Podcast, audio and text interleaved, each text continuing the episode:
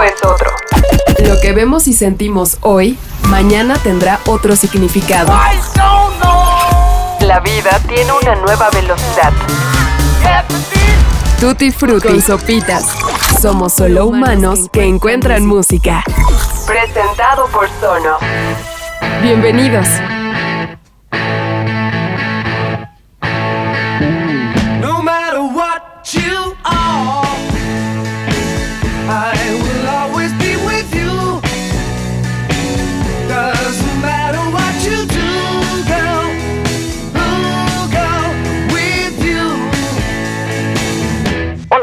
Bienvenidos a Estudio 54.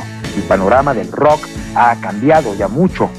Para entonces el rock ha tomado tantos caminos y se ha nutrido de tantas formas musicales que resulta difícil hacer una visión total de él. Su riqueza, variedad, cantidad de personajes y estilos hace casi imposible abarcar la era del rock.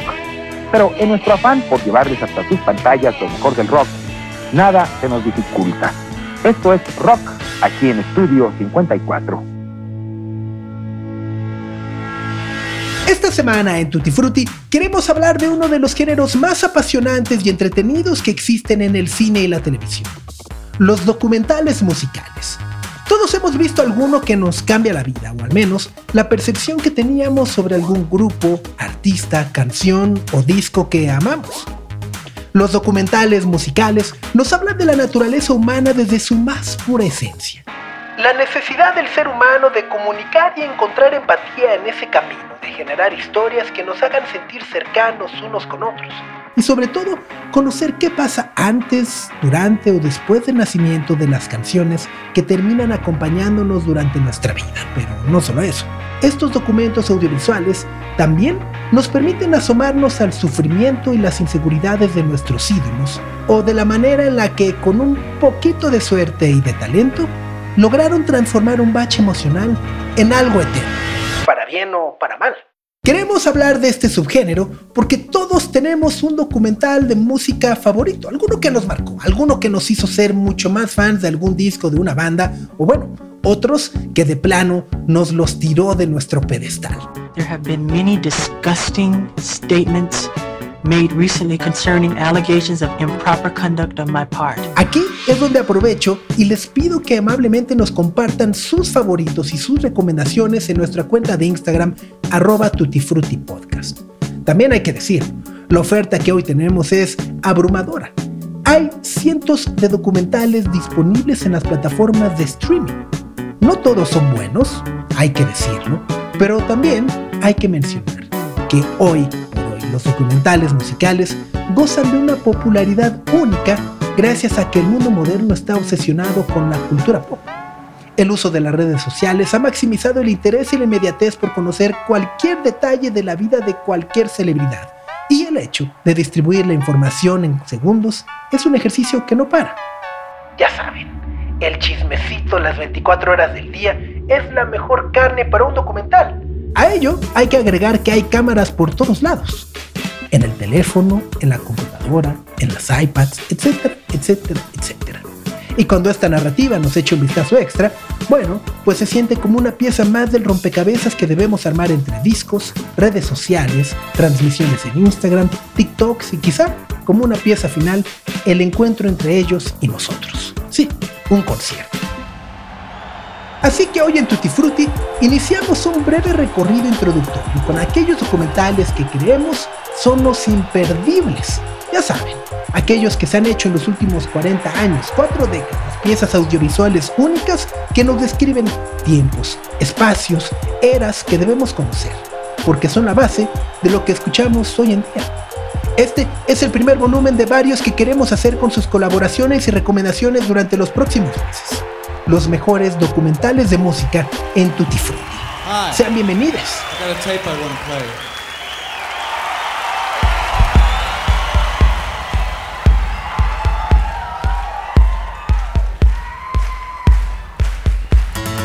Why did you call the movie Stop Making Sense? Because it's good advice. because music and performing does not make sense. Amazing. It is my job. How did you ever think of that big suit? Why a big suit? I like symmetry and geometric shapes. I wanted my head to appear smaller, and the easiest way to do that was to make my body bigger.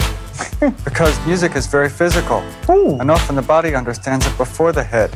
What are you going to do next? A project with songs based on true stories from tabloid newspapers. It's like 60 minutes on acid. I'll bet. What made you think of having the musicians come out one at a time? Well, if the curtain opened and everything was there, there would be nowhere to go. It tells the story of the band and it gets more dramatic and physical as it builds up. It's like 60 minutes on acid. What made you pick Jonathan Demme? I decided that if this show were to be captured, it should be by an experienced film director whose work I loved. Well, what did Jonathan do? He knew what not to do is what he did do. He also saw things as an outsider. Do you like his outfits? How about his haircuts? I'll tell you later. When are you going to tour again? When there is something new to say to an audience, then we'll tour again. Corría el año de 1983, y después de lanzar su quinto álbum de estudio, los Talking Heads decidieron que todo lo que hasta ese momento habían logrado y aprendido podía ser proyectado en una puesta en escena única. David Byrne, Tina Weymouth, Jerry Harrison y Chris Franz querían crear algo vanguardista que pudiera parecer un simple concierto, pero que al mismo tiempo fuera una obra teatral quirúrgicamente coordinada. Para ello, se pusieron en contacto con el director Robert Wilson y le propusieron colaborar juntos. Lo que Wilson había hecho hasta siete años antes los había sorprendido lo suficiente para conocer su trabajo. Civil Wars fue un acto que rompió las reglas del teatro tradicional estrenado en 1976, al tomar el minimalismo como base y dar prioridad a las estructuras en lugar de las narrativas. Recordemos antes de continuar, y en especial David Byrne, tienen una formación educativa en escuelas de arte. Con ello en mente, David Byrne y Robert Wilson comenzaron a trabajar en las presentaciones que hoy podemos ver en el documental Stop Making Sense. Es un concierto en el sentido más estricto de la palabra, pero simplificarlo a ello sería simplemente injusto. Lo que vemos en pantalla es una puesta en escena, pero las piezas o actos que se produjeron fueron por momentos extraños o difíciles de comprender, porque Wilson usó el teatro kabuki japonés como referencia para desafiar las formas tradicionales. I was talking with a, friend who said, "Well, you know, in the theater, everything has to be bigger than real life." And then, of course, they're referring to like gestures, and you talk a little bit louder, and every, you know, you're a little bit larger. And I thought, oh, that applies to the costumes too. Both remember kind of the talking points, the lines, whatever, but then react to the audience if they do something. Uh, and because in this show they'll they'll do something, they'll react to something you say or do. You've got to react to that. And sometimes I realize you get a laugh, you can sometimes take that further and get another laugh. ¿Quién lo ha visto reconoce la figura de David Byrne en un traje sastre gigantesco que hace que su cabeza se vea diminuta? Esa imagen icónica fue el producto de varias coincidencias cuyas raíces se remontan a lo que pocos años antes habían hecho David Bowie junto a Brian Eno en Siggy y David Byrne, en recomendación de Wilson, aprendió kabuki y lo hizo suyo con movimientos que hasta el día de hoy sigue haciendo en American Utopia. Parte de lo que hace que Stop Making Sense sea tan conmovedor y único a 40 años de distancia es que todo lo que vemos en pantalla es posible reproducirlo hoy en día. El baile como una forma de expresión básica es transformado en un teatro narrativo que no tiene miedo a utilizar el funk o cualquier sonido afrodescendiente en beneficio de la audiencia. Los Talking Heads, antes de la era de la hiperconectividad instantánea, asumieron el rol de músicos influenciados por el mundo. Se convirtieron en unos títeres japoneses donde el narrador es su cantante y llama la atención con una artificialidad cínica que paradójicamente los hacía ver más humanos que nunca. Stop Making Sense es tan cinematográfico y real que da una sensación de sencillez, pero es tan complejo que difícilmente podría volver a suceder algo así. Así que si lo quieren ver, Stop Making Sense está disponible a través de YouTube.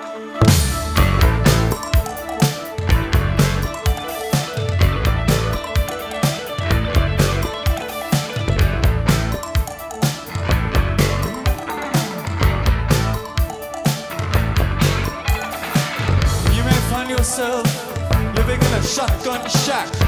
You may find yourself in another part of the world.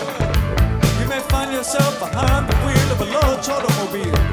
You may find yourself in a beautiful house with a beautiful wife. You may ask yourself, well, how did I get here?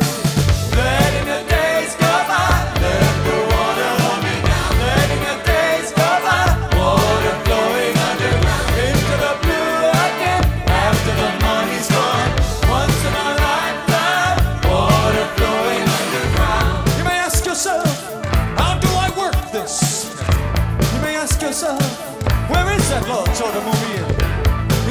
yourself, this is not my beautiful house.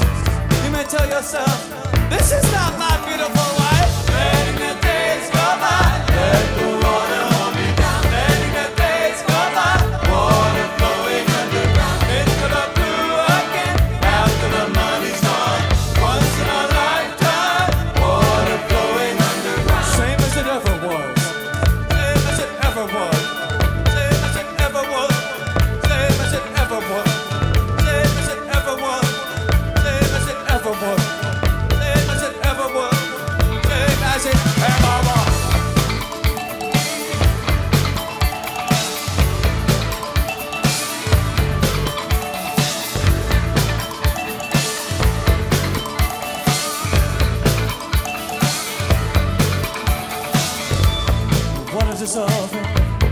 What if?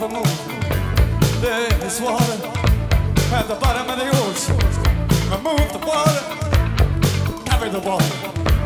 Remove the water from the bottom of the ocean.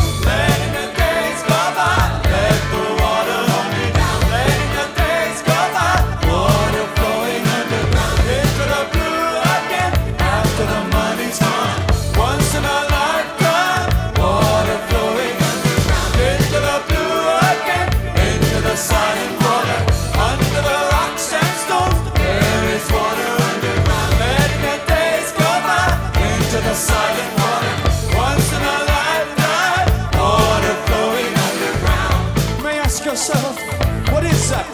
us. You may ask yourself, where does that highway lead to? You may ask yourself, am I right? Am I wrong? You may say to yourself, my God, what have I done? Late the days, go by. Let the water.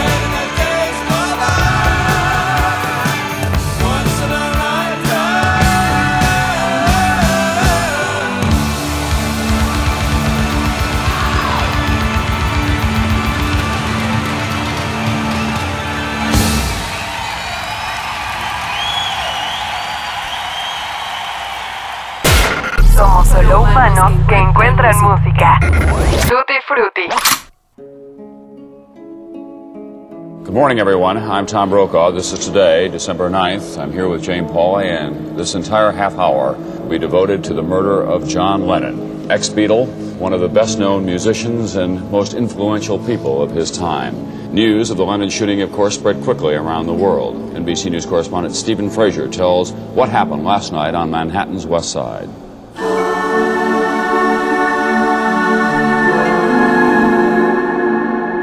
Lennon fue asesinado el 8 de diciembre de 1980, toda esperanza y posibilidad de una reunión de los Beatles quedó completamente anulada. El mito, como era de esperarse, creció a partir de entonces de una manera tan desmedida que ni Paul McCartney, George Harrison o Ringo Starr pudieron anticipar.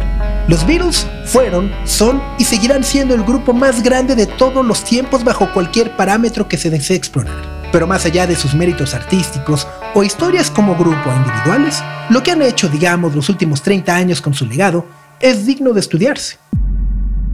Desde el momento de su separación a principios de 1970, cada uno de ellos sabía que la conclusión del grupo había sido exacta y oportuna.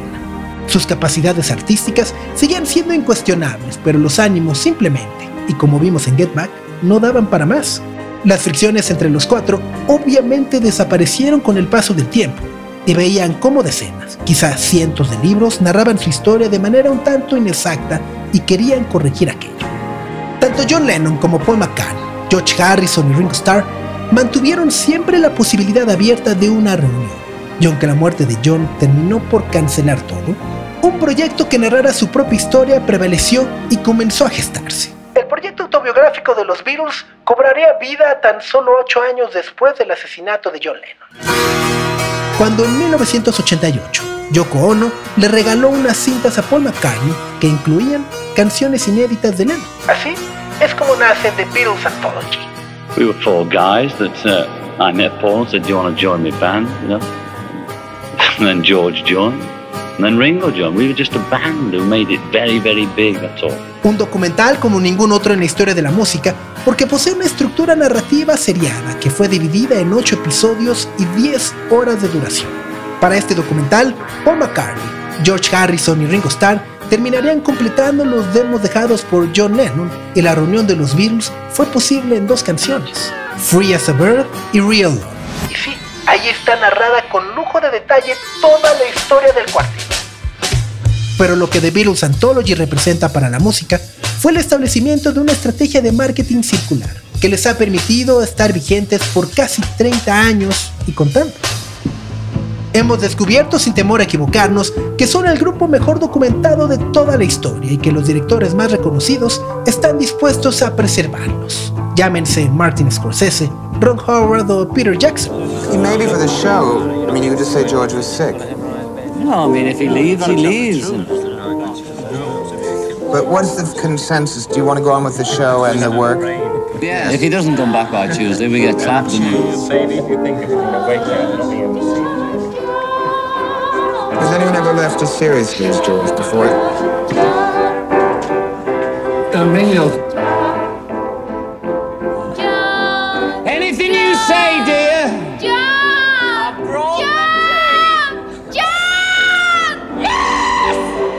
Beatles Anthology está disponible únicamente en formato físico en DVD.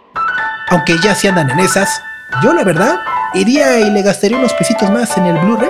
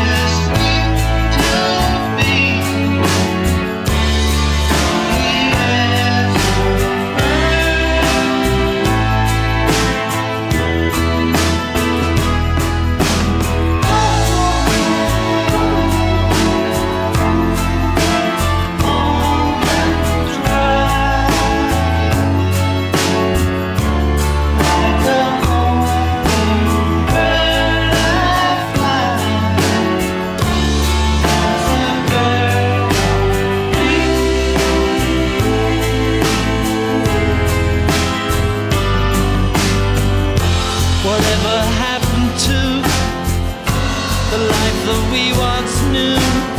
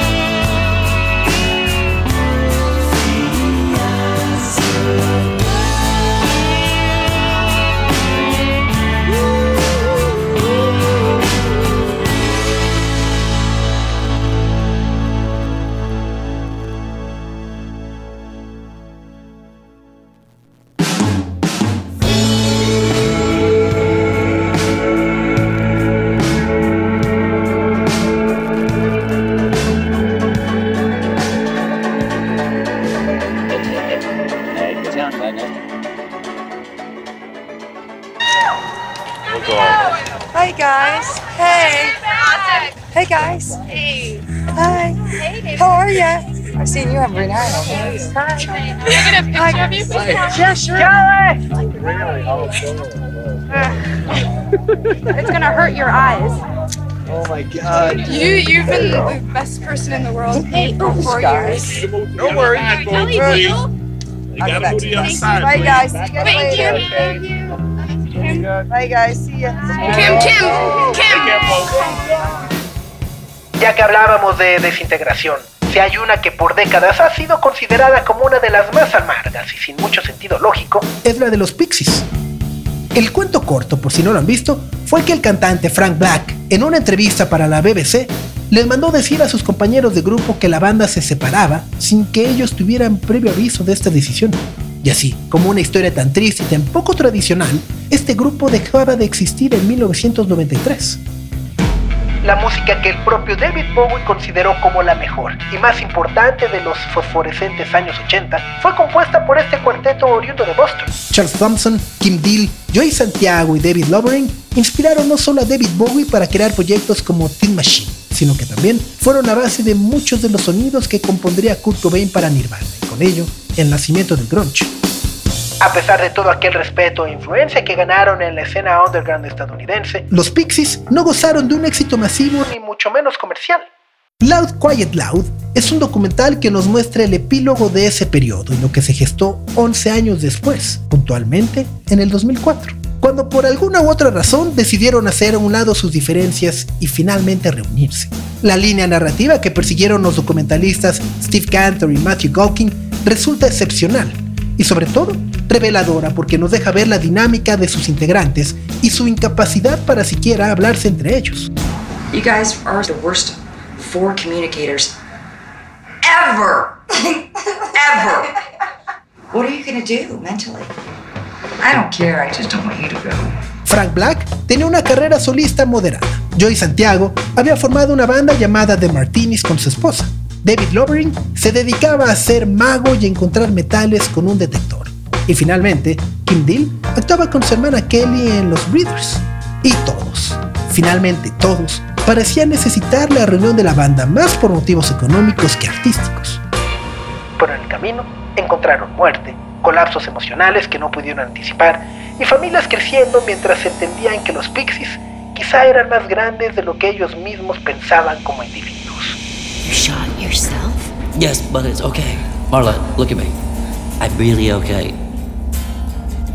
Trust me. Everything's gonna be fine. Where is My Mind, en aquel lapso en el que dejaron de existir, fue el símbolo de una de las películas más importantes de los 90. Fight Club contextualizó la misma idea de su propia existencia. Un proyecto que pudo haberse derrumbado o no, dentro o fuera de nuestras cabezas y hoy. Los Pixies, ya sin Kim Deal desde el 2013, son algo más. Un grupo evocativo que nos recuerda que el rock, en el más puro sentido, deja de ser relevante año tras año. Y este documental retrata perfectamente el inicio de esa decadencia. Es un documental imperdible y está en YouTube de manera gratuita. Estaba pensando sobre viendo con mi sister en New Jersey. Allí me tocó la vida buena y hay una rica bien chévere. Me voy, puñeta cabrona.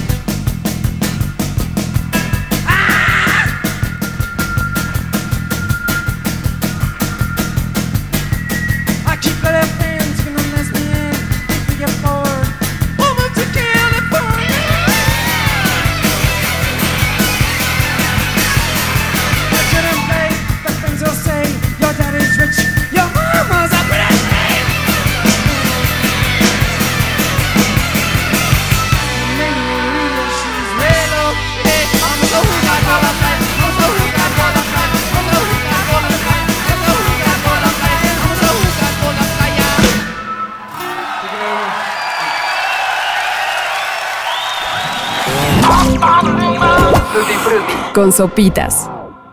En serio, en serio, de todos los grupos que ahora ya ve usted que son medio estrafalariones para vestir, o sea, la onda podonga, que es la que predomina, ellos son los que mejor visten de veras. Además, usted tiene muy bonitas piernas, ¿eh? Y usted se ve muy bien así con los lentes de contacto. O sea, así lo mire usted, el guarache. Trae usted un juanete ahí, oiga. El guarache. ¿Y este? ¿Qué le pasó, oiga? Me caí. Pero fuerte, ¿verdad?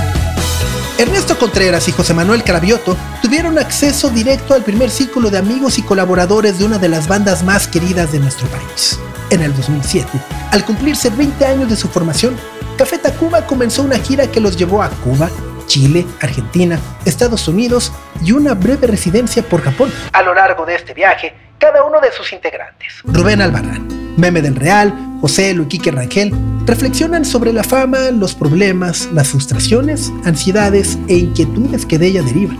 Los directores nos dejan ver por primera vez la manera en la que cada uno de estos personajes, que para nosotros son tan emblemáticos y potentes, estaban en la búsqueda del silencio y aislados de toda aquella vorágine que causa su música. Personal? Yeah, because uh, we're a band, a music band, so we're going to, to play in Japan. What kind of music? Yo soy Quique. Yo soy Joselo. Ixi yo. Emanuel. Nosotros somos Café Tacuba. Y a toda la gente que está estudiando español, le decimos que le echen ganas, que le chinguen. ¡Gama Show! Seguir siendo es un documental que confirma las primeras fracturas al interior del grupo, pero no las muestra con un tono pesimista o intrusivo.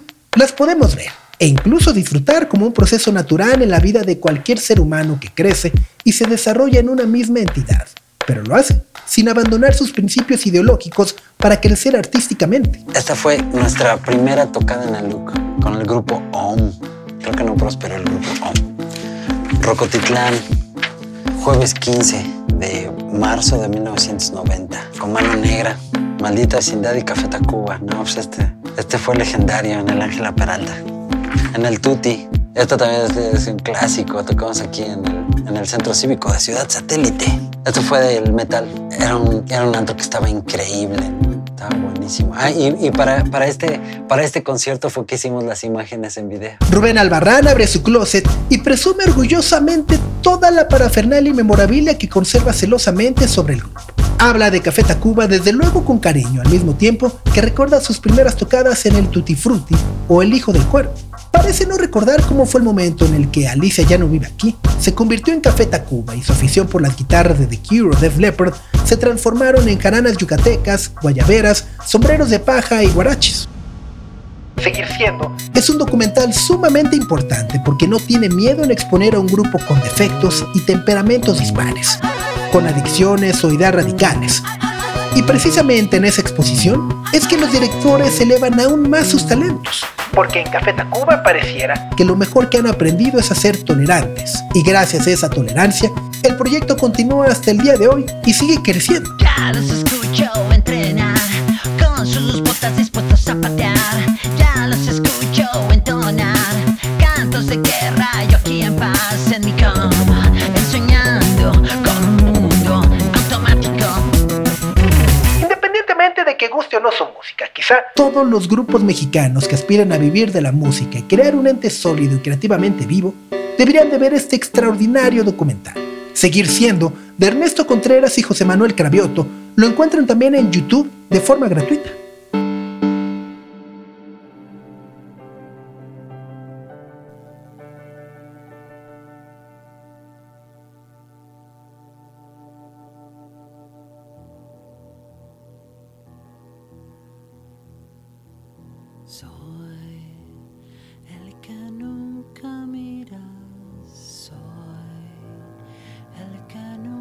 Escuchas, siempre estoy detrás de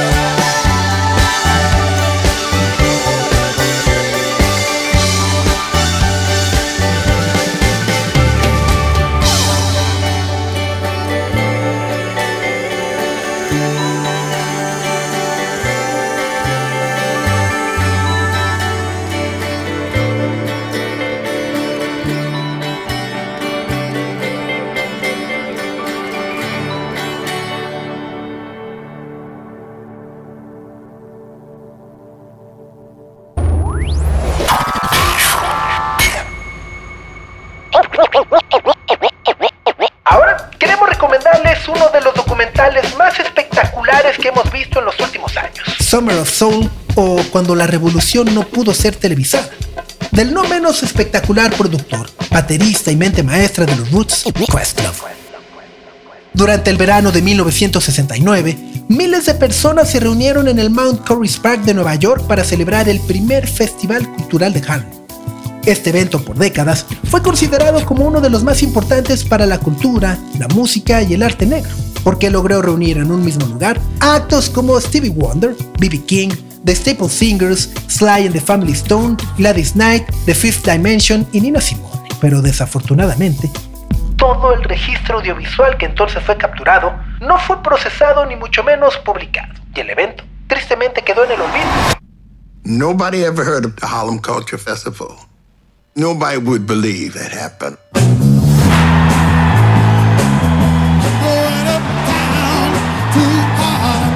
Six weekends with major artists. The Panthers were the security and kids were sitting up on the trees. I was nervous.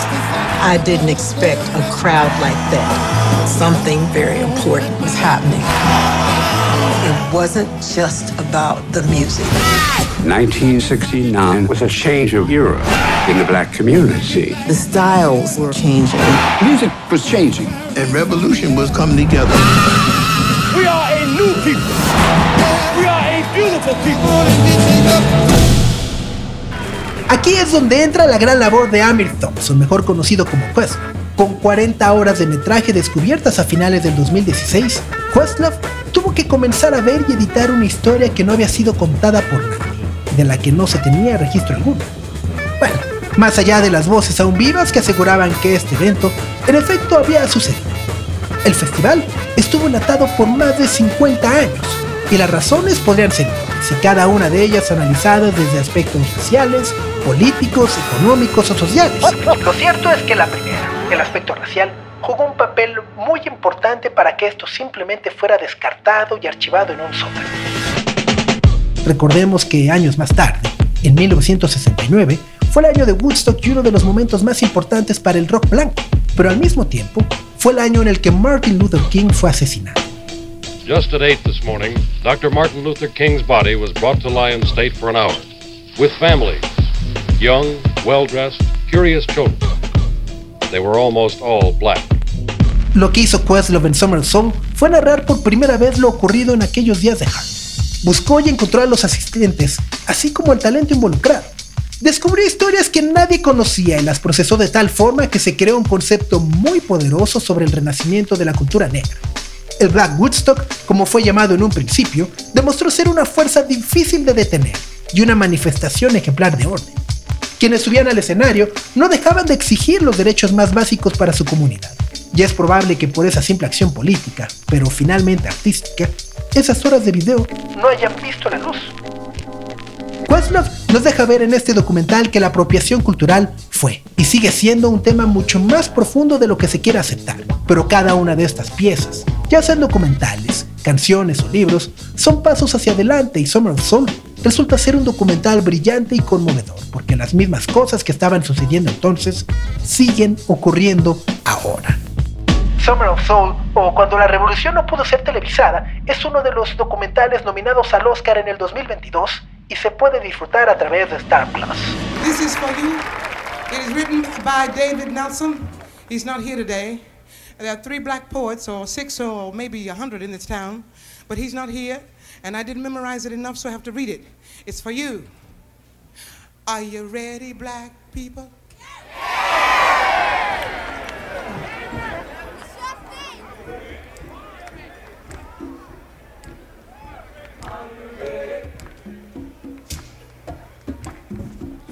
You ready? All right, now listen, listen, listen. Are you ready? Are you ready, black people? Are you ready? Are you ready, black people? Are you ready? Are you really ready? Are you ready? Ready to do what is necessary? Are you ready? To do what is necessary to do? Are you ready? Are you ready, black man? Black woman, are you ready? Are you ready, ready, ready? Are you ready? Give me good now. Give me good now. Give me good now. Are you ready? Are you ready to kill if necessary? You? Is your mind ready? Is your body ready?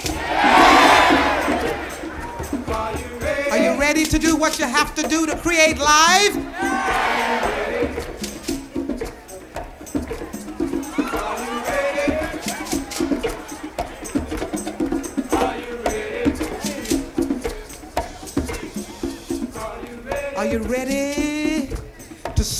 White things? To burn buildings? Are you ready? Are you ready to build black things?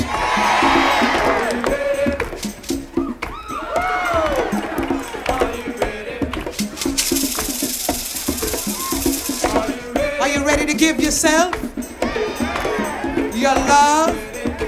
your soul, your heart to create life? Are you ready to create out of nothing? Are you ready, black people? Are you ready? Are you ready? Black man, black youth, black woman, black everybody, are you really, really, really ready?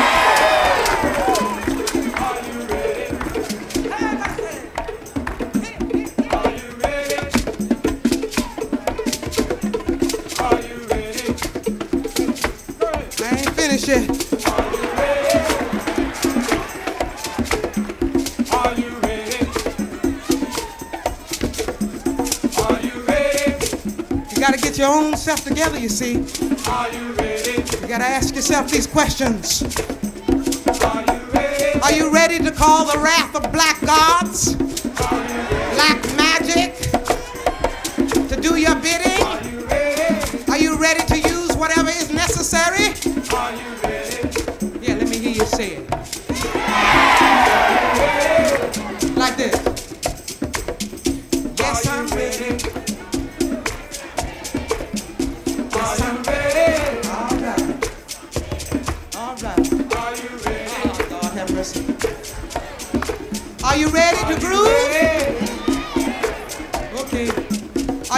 To listen to all the beautiful black voices, the beautiful black feeling, the beautiful black waves moving in beautiful air? Are you ready to love black? Always loving black? Are you ready, black people? Are you ready?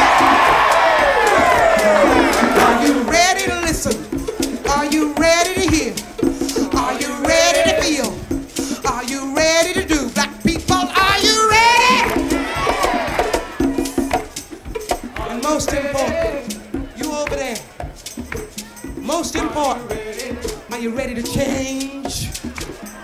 I said, are you ready to change? Are you ready to change yourself? You know what I'm talking about. You know what I'm talking about. You know what I'm talking about. Are you ready to go inside yourself and change yourself?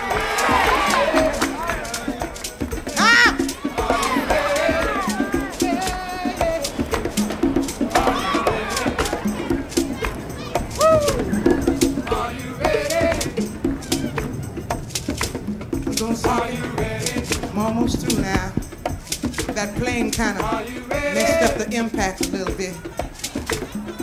Are you ready? Are you ready to change into a groovy, groovy black person? Are you really ready to change yourself? Turn yourself inside out, through and through, and make yourself a through and through and through and through and through and through and through and through and through.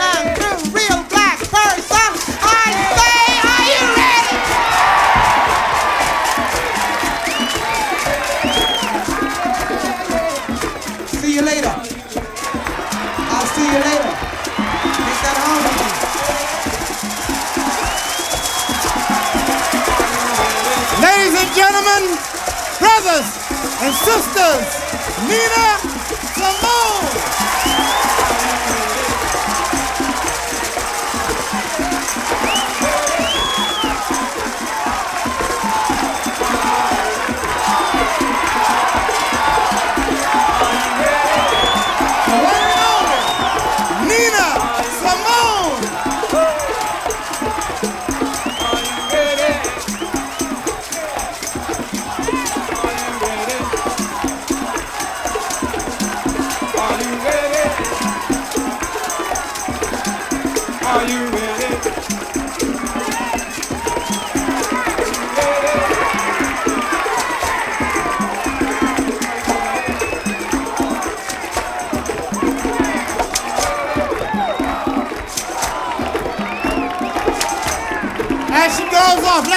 let's again. Nina Simone. The one and only Nina, the great Nina Simone. Lo que vemos y sentimos hoy, mañana tendrá otro significado. Tutti Frutti. Con sopitas. Estos son los primeros documentales que definitivamente creemos que no se pueden perder y deberían ver al menos una vez en la vida. Cada uno representa un género musical distinto y por sí solos, si les gusta lo suficientemente para clavarse, pueden llevarnos a géneros y corrientes que no siempre se muestran en los medios de comunicación. Hay que verlos y explorar los libros que sus directores y realizadores tomaron como referencia. Generalmente, este tipo de proyectos audiovisuales basan sus investigaciones en grandes ensayos sobre la trascendencia o los cambios que lograron los artistas en cuestión. Nosotros nos despedimos, pero los invitamos a que nos compartan sus documentales favoritos y cuáles deberían incluirse en una segunda entrega de este ejercicio. Yo me despido, no sin antes agradecer a José Antonio Martínez por el guion de este episodio y por supuesto al gran Ahmed Cosío por el diseño de audio. Yo soy Sopitas y recuerden suscribirse a nuestro newsletter a través de nuestra cuenta de Tutti Frutti Podcast en Instagram. ¡Suban a las oros! Nos vemos la próxima semana. Adiós. El tiempo es otro. Lo que vemos y sentimos hoy, mañana tendrá otro significado. La vida tiene una nueva velocidad. Tutti Frutti con sopitas. Somos solo humanos que encuentran música. Presentado por Sonos.